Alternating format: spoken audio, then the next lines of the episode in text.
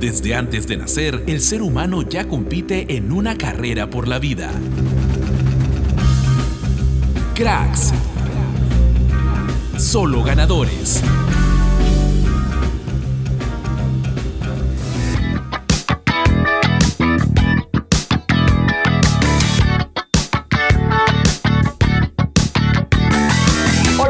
Sean bienvenidos nuevamente al podcast deportivo con más actitud que Natalia Málaga. Y como todas las semanas, un placer acompañarlos en un programa más y junto a mí, religiosamente, obligatoriamente, ustedes ya lo conocen, Juan Tecocha en la locución. ¿Qué tal Fabián? Muy feliz de estar aquí nuevamente en la locución con todos los cracks y es que hoy venimos recargados de noticias y en un programa un poco diferente porque vamos a estar hablando del volei porque la Federación Peruana viene atravesando una pequeña crisis que tenemos que tocar sí o sí en cracks. Así que sin más preámbulo vamos con la portada sonora.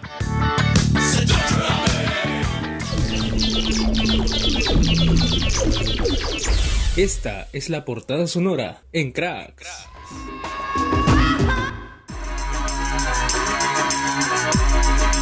Hoy, en el mate de oro, el vóley peruano en crisis. Te contamos todos los detalles de la crisis que arremete contra la Federación Peruana de Vóley. Un peruano en Chile se apodera del título del crack de la semana y en la Cele tendremos el análisis de la nueva convocatoria del Tigre Ricardo Gareca.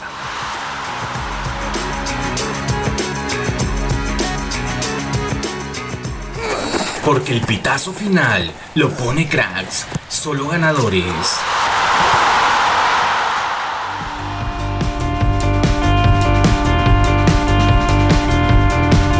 Estamos de vuelta en Cracks Solo Ganadores con una sección que vuelve aquí al programa por un tema muy importante. Estamos hablando de la sección El Mate de Oro y esta vez vamos a tocar un tema delicado que es la crisis de la Federación Peruana de Voley. Y es que hace algunos días ya se dio a conocer frente a los medios la difícil situación que atraviesa la federación porque tiene unas cuantas deudas de varios millones de soles. Exactamente Juan, la selección peruana de vóley viene atravesando un momento un poco complicado, pues la situación económica no lo favorece, tiene una deuda que amenaza con una posible desafiliación internacional por parte de la Federación Internacional de Vóley. Claro, y lo más preocupante es que esta deuda tiene un tiempo de expiración bastante cercano, es que y es el 1 de septiembre, o sea, aquí nada más a la vuelta de la esquina y la federación ya tendría que estar pagando 7 millones de soles aproximadamente, una cifra brutal y en recientes entrevistas el presidente de la Federación Peruana de Vóley explica que esta deuda proviene de anteriores gestiones, ¿no? Exactamente, Juan. Eh, según lo que explica es que se vienen generando situaciones de gestiones anteriores tras el reclamo que hizo el entrenador Luis Omar eh, que presentó en el 2018 ¿no? por una falta de incumplimiento de contrato. ¿Qué pasó? Pues eh, de Moura tenía un contrato que aplicaba un servicio por cuatro años pero tras el retiro eh, sorpresivo que tuvo, no procedió a más que hacer eh, una demanda contra la Federación Peruana de Voley pidiendo que se le pagaran todos estos cuatro años en un solo pago. Y no solo eso, sino quería agregar un pago más, por lo cual eh, finalmente es de donde surge esta deuda de los 180 mil dólares. Claro, y tengo entendido también que jugó muy en contra de la Federación Peruana el cambio, el cambio de divisa, porque esta deuda surgió eh, hace bastante tiempo, el, siglo pasado, para ser más precisos, y el dinero que se cobraba era en intis. Creo que era algo más de 200 millones de intis que se debían, y luego con el, con el cambio de moneda quizás se, se aprovechó un poco de esa ventaja y ahora resulta que la Federación debe casi 7 millones eh, de soles. Creo que en, ese, en esa parte también le jugó una mala pasada a la federación que quizás no estuvo tan bien asesorada eh, con sus abogados, pero hay que ver cómo se recupera. Por su, por su parte, eh, las voleibolistas de, de, la selección peruana también han hecho lo suyo, también han hecho rifas profundos para poder cubrir algunos gastos en algunos torneos que van a estar participando, ¿verdad? Exactamente, y es que todos nos estamos poniendo la mano al pecho porque queremos rescatar, no queremos perder este deporte que tantas, que tantas alegrías nos ha dado. Y como bien lo mencionabas, el plazo límite para pagarlo se vendría en septiembre y es que fue un golpe duro al realizar el cambio de cuerpo técnico que, hubo recientemente porque es que recién informaron de esta deuda en agosto. Hubo una mala, una mala comunicación también de parte del plantel, ¿no? Claro, esa, esa mala comunicación también les está jugando una mala pasada. Al parecer el presidente de la federación no estuvo muy bien enterado de estas deudas y ahora que es casi el plazo límite para pagarlas, eh, se ven en un, en, un encierro, por así decirlo. Y peligra este tema de, de la desafiliación de, del vóley peruano, de la federación, para que no pueda participar en torneos internacionales y nos dejaría prácticamente vetados por varios años de, competencias internacionales. Pero esperemos que esto se pueda solucionar. Por lo pronto, la selección peruana sí va a asistir al campeonato sudamericano que se tiene eh, planeado para septiembre. Esperemos que haga una buena actuación y esperemos que eh, el voleibol peruano pueda reponerse de esta crisis, que es lo que, que más importa. Y esto fue todo en el mate de oro, pero no se vayan de crack todavía porque seguimos con muchas más secciones. Ya sabes que estás en Cracks, solo ganadores.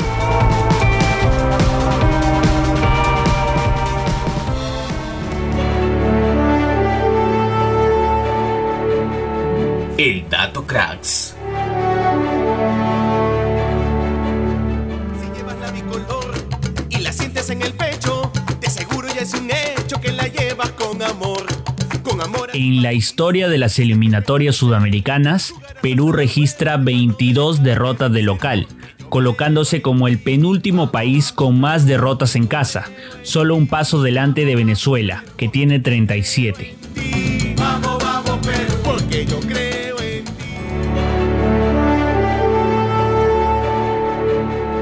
El dato cracks.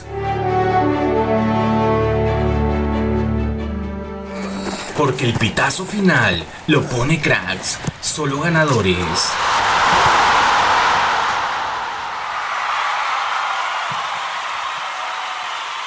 El crack de la semana, Gabriel Costa. El extremo derecho nacional marcó dos goles y brindó dos asistencias en sus últimos tres partidos con su club, el Colo Colo de Chile, el atacante peruano está teniendo una temporada bárbara. Tanto es así que está en la final de la Copa Nacional y está peleando el título de la Liga Chilena. Además, Gabriel Costa está siendo fundamental en el juego del Colo Colo. Tanto es así que dicho club tiene un invicto de 14 partidos sin perder, de los cuales ganó los últimos 5 encuentros. Sin lugar a dudas, el crack de la semana se lo lleva Gabriel Costa.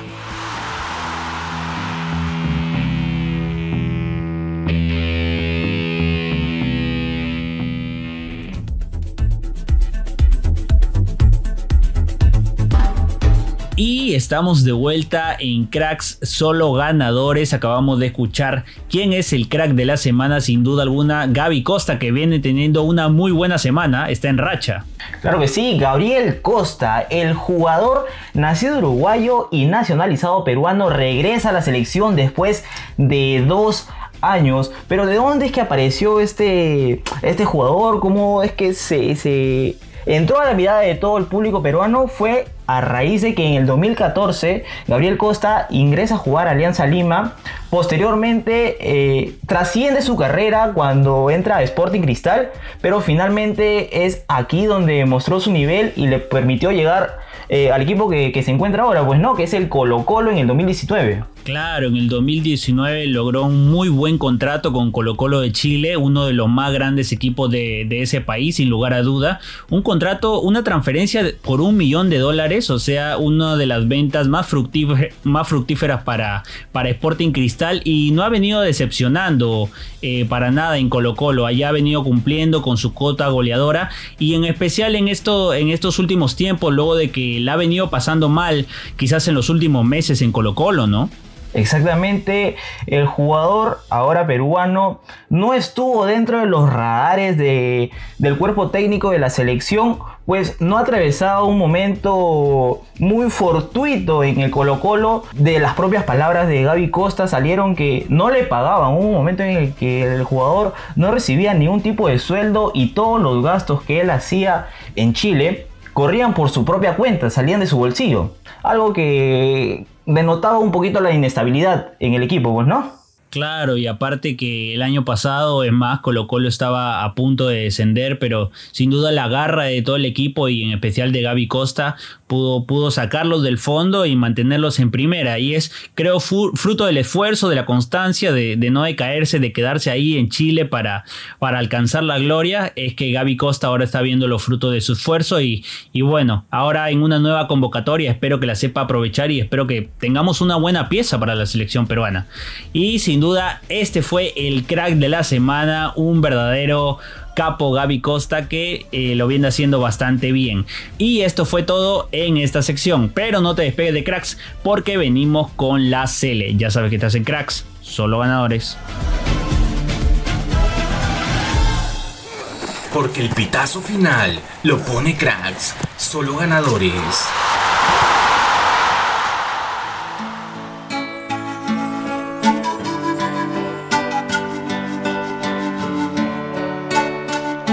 Continuamos aquí en Cracks Solo Ganadores con la sección favorita de nuestro público oyente, la Cele. Como bien sabemos, este viernes 20 de agosto se lanzó la convocatoria de la selección peruana de cara a las eliminatorias rumbo a Qatar 2022. Exacto, Fabricio. Ya se nos viene la fecha triple contra Uruguay y Venezuela aquí en Lima, ¿no? Y contra Brasil de visita. En la lista hay 24 jugadores con muchas novedades. Por ejemplo, está la convocatoria de Paolo Guerrero y nuestra orejita Flores y el Gabo Costa. El depredador vuelve a la selección luego de haber estado un buen tiempo alejado de las canchas a raíz de una lesión y ahora está teniendo un poco más de continuidad en el internacional, recientemente anotado, así que es una gran oportunidad para él volver a ese gran ritmo como el cual lo recordamos. Así es, la sensación de verlo a Guerrero de vuelta fue muy satisfactoria. Pero por otro lado, la inclusión de Costa sí que me emocionó bastante ya que tiene un buen presente en Chile. Claro, recordemos que Costa se nacionalizó con la finalidad de ser utilidad para Areca y ahora es su oportunidad. Otra vez. Actualmente todo aporta porque debemos sumar sí o sí en esta fecha triple.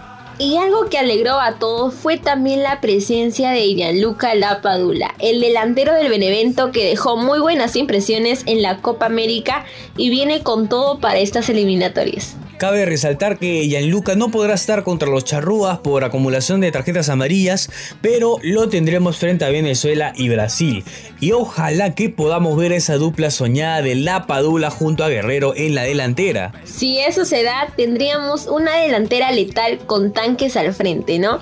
Y Gareca en su conferencia no negó dicha posibilidad. Y mucho ojo con eso, ¿eh? Ahora hablaremos sobre los grandes ausentes, Fabricio. En esa convocatoria asombró la ausencia de Santiago Ormeño. Como bien sabemos, el delantero de León no ha tenido la continuidad que quisiéramos. Anotó los primeros partidos, pero luego como que se veía un poco desaparecido. Y es por eso que se optó por la convocatoria de Raúl Ruiz Díaz. Ruiz Díaz tiene un mejor presente en la MLS, ¿no? Anotando en cada partido y dando el 100% de sí mismo. Pero bien es cierto que con la selección no puede reflejar su labor como en su club actual, ¿no? Pero esperemos que esta vez sea diferente. Hay que ser positivos en ese aspecto. Pero ahora hablemos sobre otro ausente que es Aquino. Según comentó Gareca en conferencia, no es nada personal. A pesar de que Aquino tiene continuidad y buen nivel en el América, el técnico argentino optó por la presencia de un viejo conocido que es Wilder Cartagena. Cartagena estuvo en la Copa América y tal parece que le llenó los ojos a Gareca. Por otro lado, Zambrano tampoco estará presente en esta fecha triple. Muchos hinchas mostraron su incomodidad por esta decisión, ¿no? Gareca declaró de que tiene la idea de jugar con defensores del medio local. Y es por eso que se dio esta ausencia de Zambrano. Ahora, hay muchos hinchas que esperan la vuelta de Jefferson Farfán. Desde aquí les decimos que el atacante de Alianza Lima viene recuperándose positivamente de su lesión. Sin embargo, aún no debuta en esta fase 2 de la Liga 1. Así es, Fabricio. Sin embargo, en Alianza adelantan que aparecerá en la lista para el próximo partido de la Blanca Azul contra la César Vallejo, ¿no?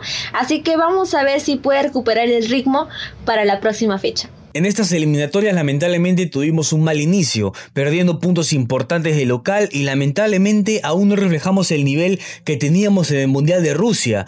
Actualmente estamos en el último lugar. Claro, pero pero todo jugador aporta, ¿no? Así que solamente nos queda a nosotros los hinchas alentar a nuestra selección en las buenas y en las malas.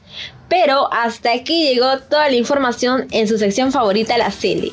No olviden que la próxima semana volvemos con muchas más noticias para ustedes. Recuerda que estuviste escuchando Cracks, solo ganadores por Radio UPN. Conecta contigo. Chao, chao.